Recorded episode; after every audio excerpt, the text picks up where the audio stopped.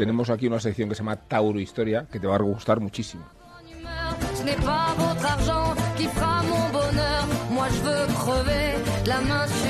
Y para entrar a la clase siempre abrimos una puerta que es la del Ministerio del Tiempo. Escucha.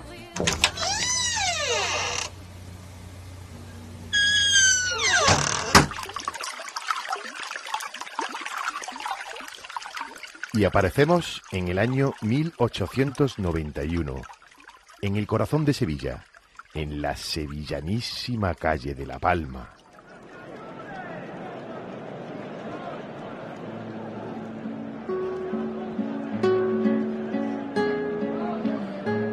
Allí nació Ignacio Sánchez Mejías, quizá una de las figuras más completas que conjugaron la sinonimia cultura y tauromaquia, hijo de un médico acomodado y adusto, que se empeñó en que su hijo solo siguiera sus pasos. Pero Ignacio nunca llegó a terminar la carrera de medicina y se enfrentó con su familia. Desde el colegio de los Escolapios se escapaba a la Alameda, al Arenal, junto a la Torre del Oro, para practicar el toreo, para jugar a los toros con otros críos.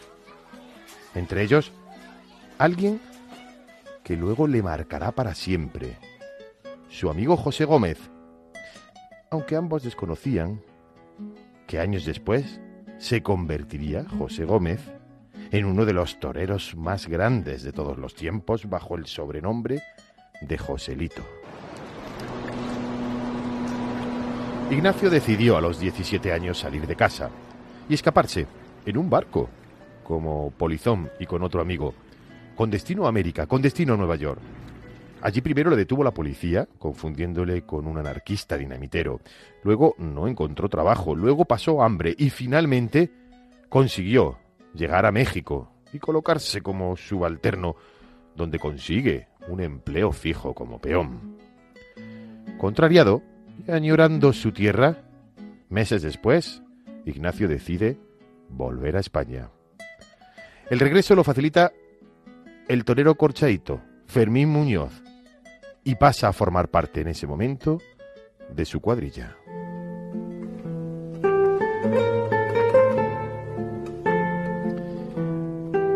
Así, en el año en el que los anarquistas fundan en España la CNT y España vive una continua agitación social,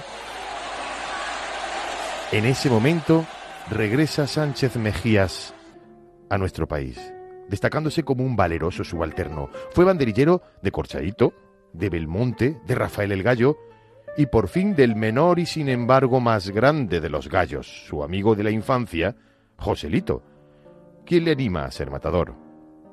Y así lo hizo, primero novillero, luego se casó con la hermana del propio Joselito, doña Lola Gómez Ortega, y por fin llegó el día de su alternativa.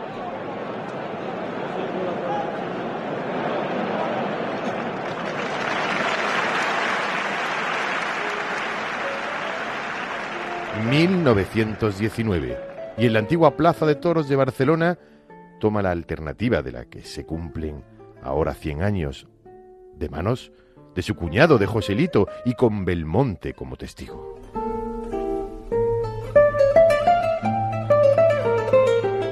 Y continuó toreando, intentando hacerse un hueco, y triunfó. No en vano le tocó torear precisamente en esa época, en los años dorados de la historia de la tauromaquia, en la época de Joselito y Belmonte. Pero el éxito de Ignacio se basaba en ser polifacético, con alardes temerarios, recibir sentado en el estribo banderillas por los adentros y toreo de rodillas. En 1920 llegó a contratar un centenar de corridas y solo dos cornadas que recibió ese año le impidieron alcanzarlas. Pero antes le esperaba Talavera.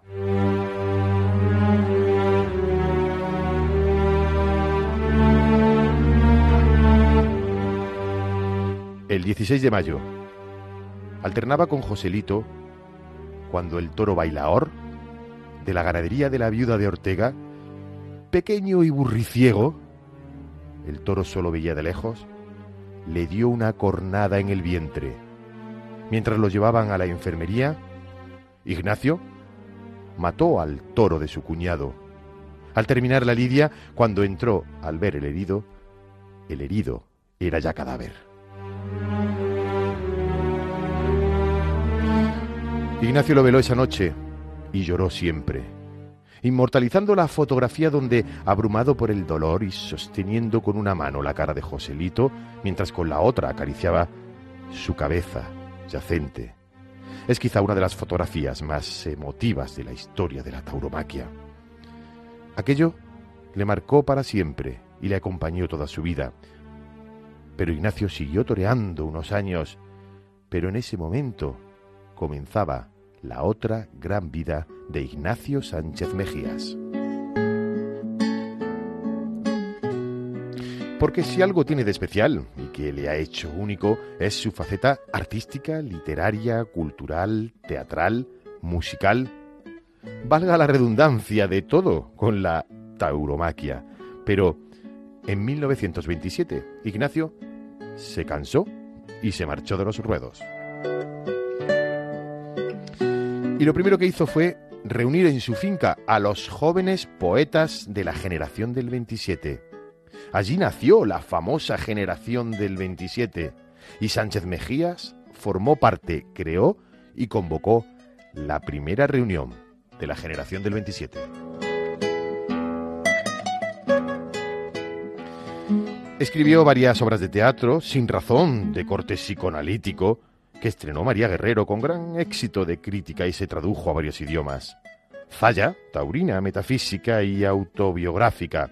Ni más ni menos, farsa poética muy de la generación del 27. Y Las calles de Cádiz, gran musical para la Argentina, con golfillos de la isla, que incluía las canciones populares de Federico García Lorca.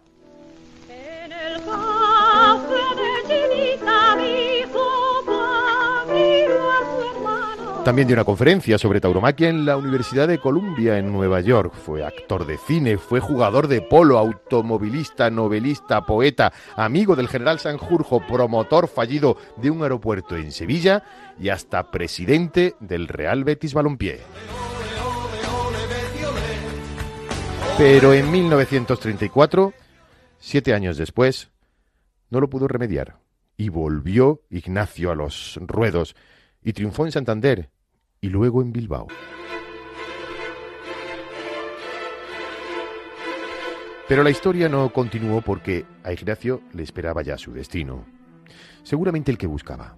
Domingo Ortega tuvo un accidente de coche y su apoderado, Dominguín, le pidió a Ignacio que lo sustituyera en Manzanares el 11 de agosto de ese año de 1934.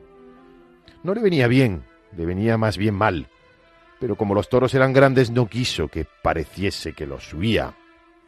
Por primera vez en su vida acudió él mismo al sorteo y sacó él mismo las dos papeletas con los números de los toros de Ayala que le correspondían. El primero, número 16, granadino por nombre, manso y astifino, lo cogió junto al estribo. Él se agarró a los pitones y llegó hasta los medios con el asta dentro de su cuerpo, y dirigiendo el quite de Alfredo Corrochano. A las cinco de la tarde. Eran las cinco en punto de la tarde. Un niño no quiso que lo operaran en la mísera enfermería y pidió volver a Madrid. Pero la ambulancia tardó varias horas y el viaje fue muy malo. A los dos días se declaró la gangrena y murió sufriendo y delirando en la mañana del día 13 de 1934. Comenzaron los sones del bordón. Esa misma tarde empezó Federico García Lorca, su amigo, su compañero del 27, a escribir el llanto, porque tardará mucho tiempo en nacer, si es que nace, un andaluz tan claro, tan rico de aventura que nace un andaluz tan claro, tan rico de aventura. Yo canto su elegancia con